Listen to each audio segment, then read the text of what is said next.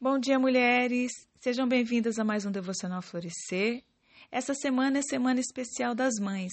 Hoje, dia 7 de maio, aqui é a pastora Marcela. O nosso tema é Mães não são perfeitas.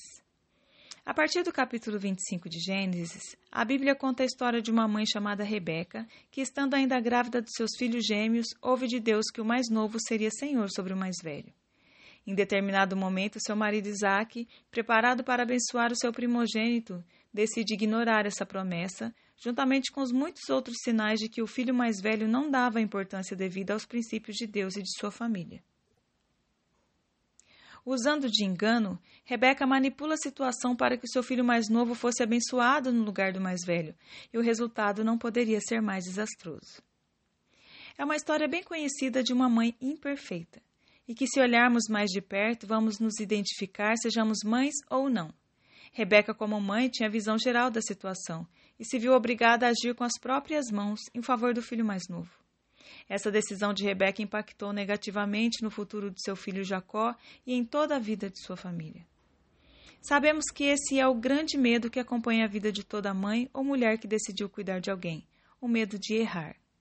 Mas talvez admitir que somos imperfeitas seja o primeiro passo para se evitar o erro e a culpa. Algumas de nós somos assim: trabalhamos duro, fazemos o que for preciso para que tudo esteja sob controle. Não estamos erradas.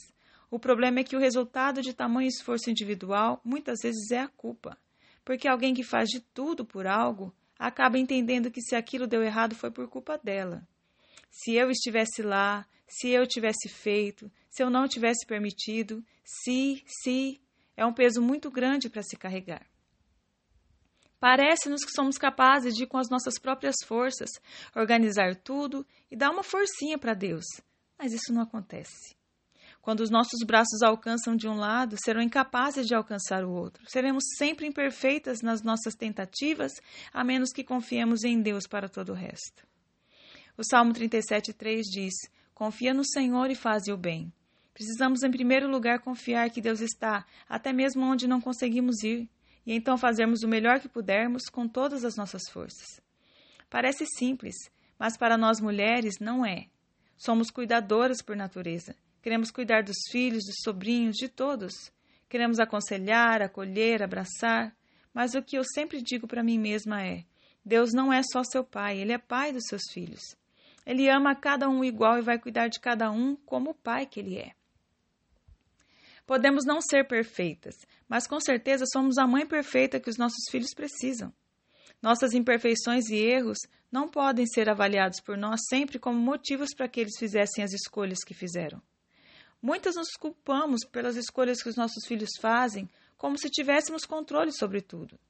A verdade é que as pessoas fazem as suas escolhas e não podemos fazer muito, mas podemos descansar na verdade de que fizemos o nosso melhor. O que uma mãe pode fazer quanto às escolhas de um filho adulto?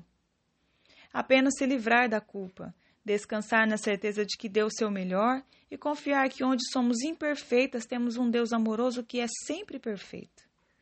Isso vale para todos os relacionamentos, de parentesco, de amizade. Não podemos carregar um fardo desses.